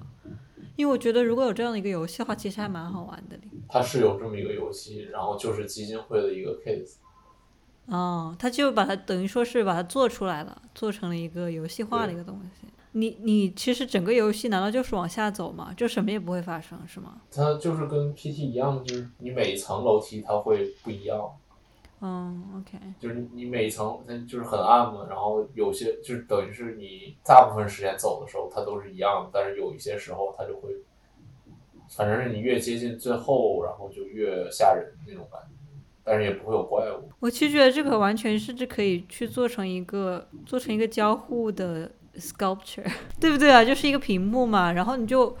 你可以往下走啊，然后前面它就会有一个像那种跑步机那样的一个履带嘛，然后你就这样去往下走啊。对啊，不是还有一个爬楼机嘛？就是但是你一旦加了爬楼机了，你就你是说要带什么？就是或者是看着屏幕里的东西，你就看着屏幕啊，因为一旦加了爬楼机那个了，屏幕也变啊。那不就跑步机吗？是啊，跑步机现在不是有那种就是版 OK？但是你如哦果放在博物馆，可能就不一样啊。哎呀，扯吧。它代表了一种人类。对于未知深处的渴望哦。当你把呃实物的跑步机和虚拟的交互结合在一起，这就是一种新型的新现代新媒体的一种表现形式，或者是说。有一个人在跑步机上走，然后显示屏在另外一个房间里嘛，然后其他的人就会看到这个人在往下走啊。或者说，如果是跑爬楼机的话，就可以往天上走嘛，描述了人类对于呃极乐世界的一种渴望嘛。那我觉得可能你得需要一种，就是两个房间的人的一种互动。就比如说某一个房，就它有某一种 dynamic。就比如说这个房间的人，房间 A 的人可以控制房间 B 里的人看到什么，或者是对啊，就是这就是房间 A 的人在走路，房间 B 的人才可以看到屏幕上面的楼梯在动嘛。那不就直播吗？对呀、没有，我是在想说，房间 B 的人能不能做一些什么事情来影响房间 A 的人？房间 B 的人可以给房间 A 的人选择楼梯的式样。我听起来像一个当女鬼呢我还 我觉得跑步机这件事情一放到作品里面，就会突然变得非常的政治。我不知道为什么，啊，就是一种被控制的感觉。就是仓鼠嘛，仓鼠原地跑。哦就，OK。嗯我想到的只是说那个一个人的这个主观能动性，就是他需要付出努力，嗯，然后去实现一个东西，展示给别人看。呃，我我我是对于我来说，当跑步机进入博物馆的时候，它就变得中性了，对它的意义就被改变了，不是像在健身房那样。作为一个运动的目标，可能它在它的目的性可能消解了，然后它它跟楼梯配合上，就是呈现一种无目的性 的这种感觉，但是又是一种主观能动的无目的性的这样一个运动，这是对我来说的。等一下，我好像抓到了抓到了一个线头，让我继续帮你深挖一下。嗯，这样你刚刚说主观能动性的无意义的运动，就是我莫名觉得这么说吧，就是一种很存在主义的东西啊，就是西西弗推那个石头啊，我感觉 PT PT 少了，就是那个寂静岭那个系列最最有特色的那个就是表里世界，PT 里面哦没有这么体现。嗯，讲讲。它虽然虽然也是寂静岭的延伸，我感觉寂静岭那一就是那个系列最讨巧，就是最有特色的那个一个玩玩法设计、关卡设计，就是它不是有表世界、里世界、现实世界这种，它其实表世界、里世界都是当时某一个角色他的内心内心世界所所产生的，然后只是主角刚好就是走进了，然后这个内心世界总体就是表世界、里世界就要寂静岭，他们只是走进了那个受迫害或者什么人的类型里面。像第一部，它不就是主角是走进了那个受受邪教迫害的那个小女孩的那个内心世界，她的内心世界因为受到那个邪教，因为她母亲是那个邪教的成员，然后一直想让这个小女孩孕育那个恶魔一样的东西，然后他们就信这个教，然后还把她给烧伤了。然后小女孩在这个痛苦当中，她就是他的内心世界就具象化了，就变成了那个寂静岭这个样子。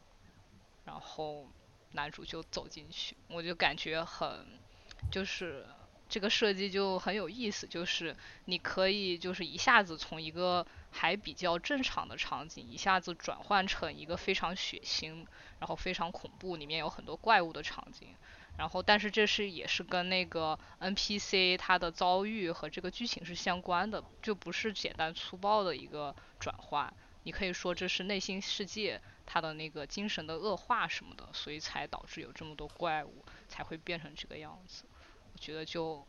很巧妙。因为我没有太玩过寂静岭啊，就是它会允许你在，就是你自由的在两个世界中切换吗？还是说是一种既定的一种？第一代是好像是你走到特定的地方才会触发，就是变成很就是从里呃表世界切换成里世界，然后后面有一代的那个主角他是可以通过镜子自己主动去切换，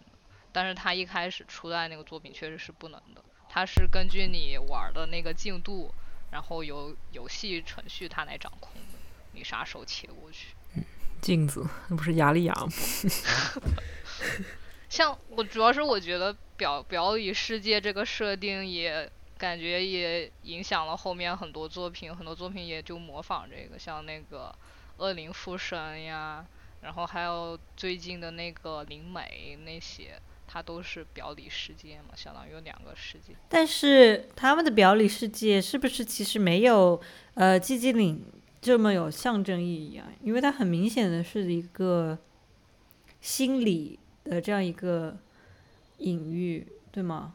就是里世界。嗯，恶灵附身我倒是没有自己去玩儿，我看我不太能肯定他究竟他那个里世界是怎么出现的。他那个里世界好像是一个公司，好像也是跟心理有关。他那个公司把一个什么小女孩，好像也是男主的女儿，好像是他脑部里面的世界。可能恶灵附身更像是，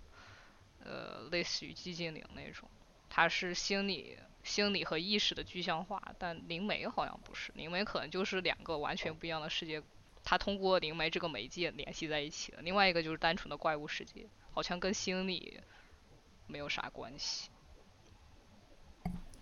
我觉得就很有意思，因为本来心理学这个概念，也就是最近几十年发展出来的一个东西嘛。它其实相当于，如果说你把这样一个心理学的这样一个范畴引入到游戏中间，其实也是一个很有嗯现代性的一个表达。哦，对你，我突然想到，就是寂静岭它里面第三代很著名那个三角头那个怪物，其实就是呃当时男主他的那个心理就是欲望得不到解答，解不得不到解决的一个被压抑，然后长期被压抑这样一个具象化的，就是所以它是有一点生殖器隐喻吗？对对对，它是哦有点那个隐喻在里面的。嗯，恶灵附身里面好像女鬼就是，呃，纯纯女鬼就是贞子那样子，好像没有特别多的心理隐喻什么。哎，这都真的弗洛伊德，嗯，居然很挺与时俱进的。我知道，感觉是最近几年的游戏，呃，可能也有点与时俱进了。当他们聊到心理，呃的时候，他们也会更多的讨论创伤，讨论就是这种，呃，内心的私人体验。嗯，我也觉得很有意思的是，有一些恐怖游戏喜欢聚焦到一些创伤的外在表现，或者是想要通过某一种抽象的手法去展现它可能是什么样子。就比如说那个在你耳边窃窃私语的那部那部游戏叫什么来着？《地狱之刃》。它不就是说，它整部游戏是通过你去听你脑中就是引号双引号的脑中的声音，来指导你去做一些事情。他们可能，但是当然这种声音可能会有一种不受你控制的，可能有截然相反的一些冲动或者是怎么样子，从而造成一种混乱的嗯体验。它当然不是完全抽象的这样一种给你一个喻体一样的东西，而是说它就是想要给你表现啊那是什么感觉。然后还有像艾迪芬奇，我们之前也聊过很多遍的一个左手切鱼，右手嗯在是是王国里面游荡，也是这样的一个感觉。他通过这样一种交现在的一种游戏独有的一个交互的方式，等于说给你敞开个大门，让你体验一下。哦，原来可当然可能不及真实体验的百分之一，但是好像又触碰到了一种这样的一个大门。感觉从寂静岭开始，心理学这样一个流派，嗯、其实也还挺百花齐放的。刚才我又去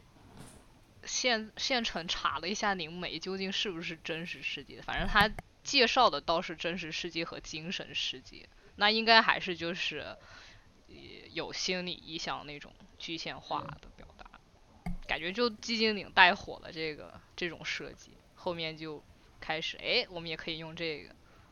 灵媒是一个游戏吗？对它，它英文叫做 Medium，它有电影好像，但我不知道这电影是不是跟它是一样的。我当时一看这部就，哎，很有寂静岭那种感觉。电影不是泰国的吗？灵媒是二零二一年发行的，是不是一部泰国作品啊？不是，是那个 Bluebertin 做的。我记得 Bluebertin 还做了其他东西，他们好像还做了 层层恐惧。哦，对，这这开发团队之前做的层层恐惧和那个 Blair Witch，就是布莱尔女巫那个作品，他们是个波兰的团队。我感觉他们他们的游戏好多都还受挺受寂静岭那个影响的，像层层恐惧，我也感觉也有点那种就是在一个封闭的呃大宅子里面有一点点轮回的那种。虽然它不是严格意义上的，就是你每次呃开门你看到的房间都是一样的，但是它也是那种结构，就是你要从房间 A 不断的走，就是在这个大房子里面一层不断的走，然后走到房间 B，哎，回到一个画室，然后画室放点东西，然后进入下一章，然后又又开门，然后又走到下一个门去，这种有点类似于 PT 的那种。层层恐惧我觉得还挺不错的，当时我玩的第一第一代。感觉游戏好适合做这种，就是切通过切换视角来了解不同版本的同一个世界，或者嗯，这种主观看到的和客观反差的这么一个设定。但是我不是可以做一个当你是人跟当你是鬼的，在同一个 游哦戏，里发生的事情？那不就是那个 Left 4 Dead 吗？就是你可以你可以扮鬼，啊！好好玩啊，好好玩。我的啊无语直接让我的音量飙到求生之满路格。但是求生之路我觉得一点都不恐怖，可能是因为它的僵尸都太太好杀了，没有那种恐怖感了。是，而且而且你可以反抗嘛，就会变成一个哦动作游戏。我觉得对于我，但是不是你说没有？嗯、是不是没有就是很就是很正经的恐怖游戏？他们就说，哎，我们做一个人的视角的。同时，然后有些时候我们又切换成一个鬼的视角的，以鬼的身份来讲故事，有吗？好强嗯，可是你如果是鬼的话你是要去抓人吗？或者可能只是吓人，就比如说你，比如说时钟上的字儿变了，然后但是你你只是看到它变了，或者是你被吓了一跳，但其实是鬼在解一个谜，或者说他在处在一个什么状况下，导致了你这个现实的时空变了。你 你照镜子的时候突然出现鬼脸，然后但其实只是就是比如说鬼鬼在解谜 是吗？比如说鬼在另外一个我觉得阴间这个的房然后笑突然掉到了下边。可能呃我有一个例它不是一个恶鬼，我有一个例子，我觉得像这种东西，那个之前的，呃，秀湖他那工作室不是做了一个游戏吗？叫做《嗯，The Past Within》，难道不就是有一个东西是鬼吗？不是吗？好像有一个玩家印其中象中最后不就变成了鬼？嗯？鬼是那个救父的？好像有点儿，好好像一个玩家是在现在，一个玩家是在过去吧？对，我不知道他后面有没有变成鬼，忘了。而反正就是说，最后有我我记得有一个阶段，就是说有一个玩家会看见一个小黑人，然后好像跟另外一个玩家有关。反正我、嗯我会很好奇，就是如果你要设计一个恐怖游戏，但是是以鬼的视角来讲述，对啊，可是重点就是它还恐恐怖吗？或者是一个怕人的鬼。哦，这倒是一个但或许是另外一种，就是你通过这个鬼，它很强大，然后让你体体会到他就是他迫害的那些人很那个很很惨什么的，也许这也是一种恐怖。这是让我想到就是那个《最后的生还者二》，就虽然它不是跟鬼有关的，但是记得其实也是我朋友玩的了，但他又跟我很很很激动的分享这件事情，就是因为在第二部里面，应该是你会好像是你上半上半部分玩的，你带入角色跟你下半部分带入角色是。好像刚好是对方阵营的，所以你上半部分杀掉的人，就是会变成你下半部分玩的同伴。就是你上半部分就会像普通的你随便打一个敌人，然后没有任何感觉，然后还有什么狗啊什么的。然后下半部分你就会开始跟就是你之前杀掉的人 建立感情，然后你会知道他们的名字，然后谁是谁的什么朋友啊、亲戚什么的，然后你就突然觉得天呐，就是我。我把他们都杀掉了，好地狱啊！估计可能如果设计的话，是不是这种方向也挺有意思？一开始在杀鬼，然后发现鬼全，然后你第二阶段变鬼，然后发现全都是你的亲戚朋友，然后我靠，全杀！你这么一说，好吓人，太虐了。我觉得还有一种，你也可以就我不知道哎，就是弱化鬼的能力。让鬼变成一个，其实只是一个受害者。比如说心灵恐怖，我们之前不是聊吗？什么是中式恐怖？我们聊的中式恐怖，其实有一半其实来自于一种 民族性创伤。其实这个部分，不管你是人是鬼，你其实都可以呃感受到这个主角或者是作者想要表达的东西。你其实那对，哪怕是鬼，你其实也会感觉到一种无力感，或者说一种需要逃离的一个迫切需求。那我觉得，我觉得你说中式恐怖，会想到是那种，就是你必须得见死不救的那种感觉，就是你看到一个人在 suffer，但是因为你有你关乎到自己的利益，所以你只能选择看到他 suffer，或者你必须选择吓他什么的。或者伤害他之类的这种感觉，可以做成一个叙事类的游戏，感觉感觉从叙事方向的话，可能会有点有一些想或想法，或者是像那个 Undertale，就是你可能以为就都是 monster，你到了一个 monster 的世界，然后你打半天，然后你后来发现，就是其实你才是那个侵略者什么之类的，就估计是这种反转，嗯。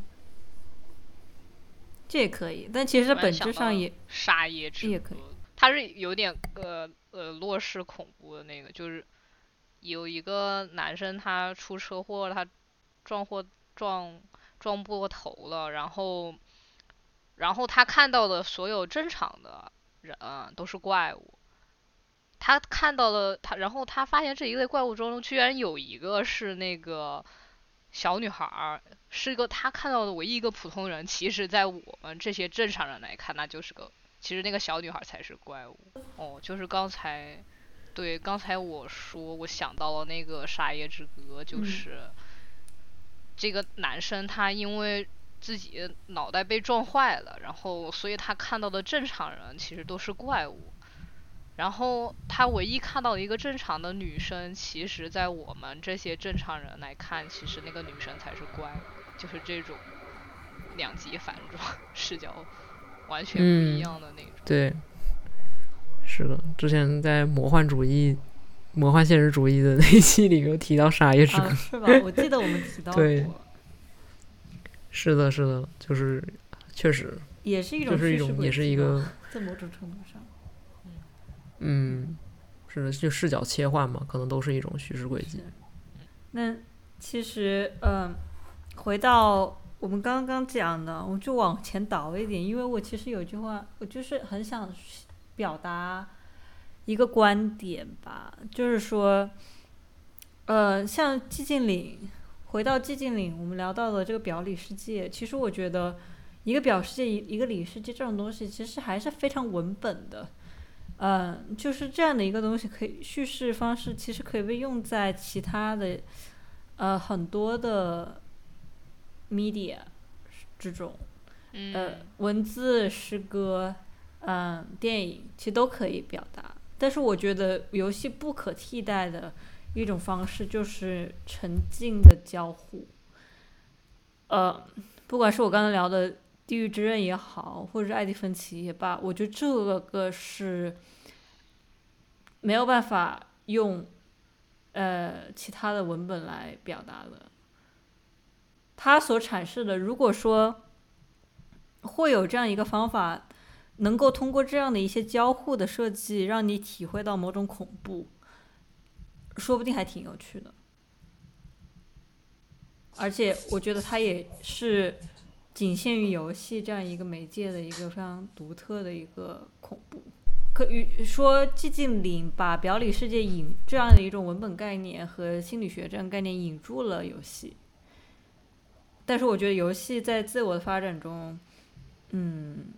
也造就了它自己独有生态中间的很特殊的恐怖吧。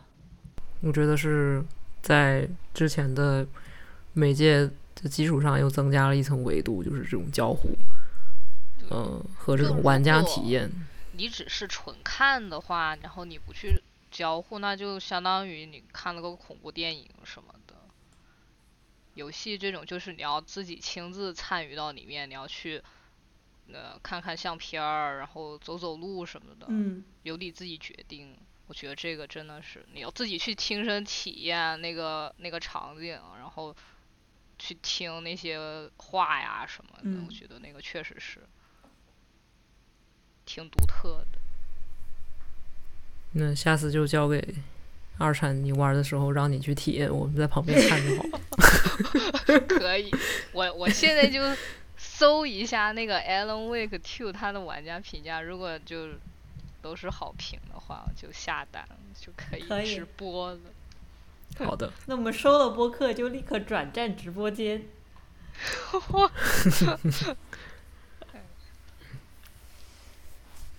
好，那我们还有什么想要补充的吗？嗯差不多。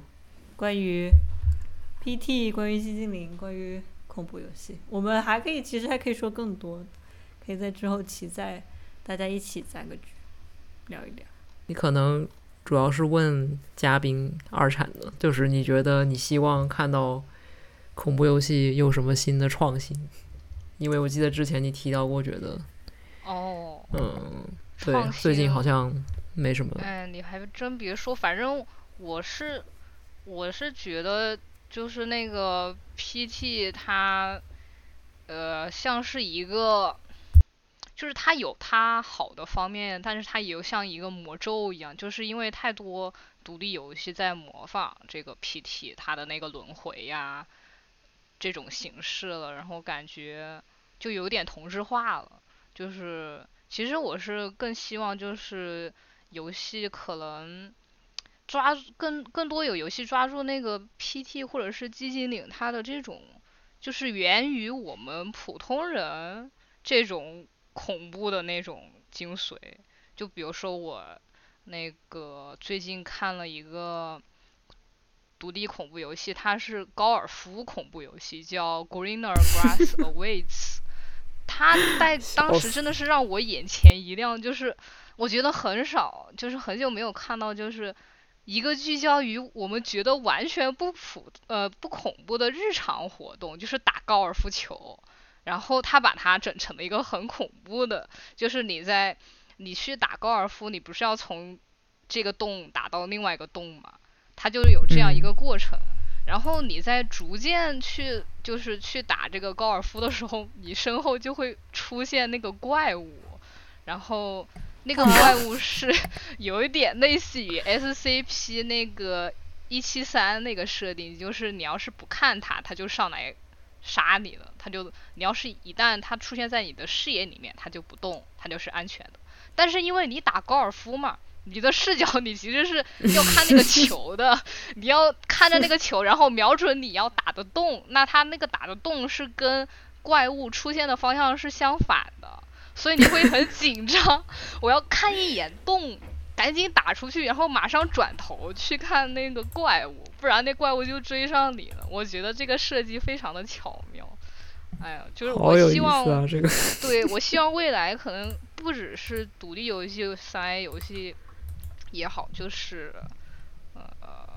不要是不要就是太多的就是哎，就是以前恐怖游戏好像成功成功的一些套路，就是你可以用，但是有没有就是再想一些新的，就类似于这种高尔夫的，你把一个看似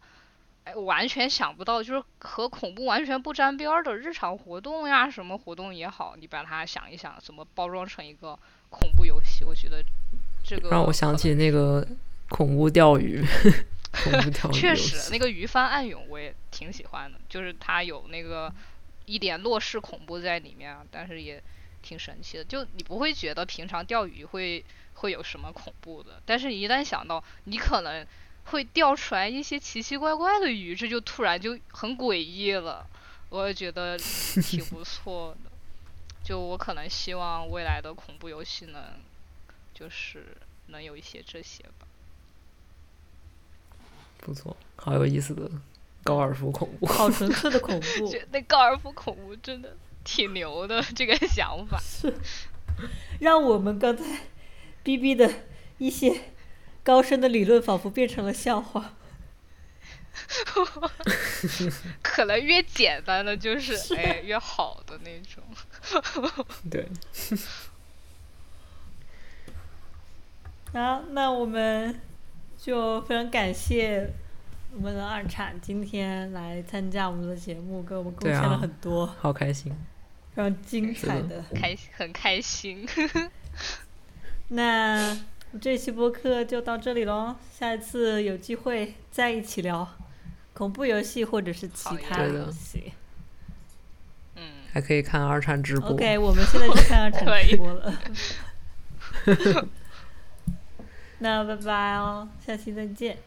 嗯，好，拜拜。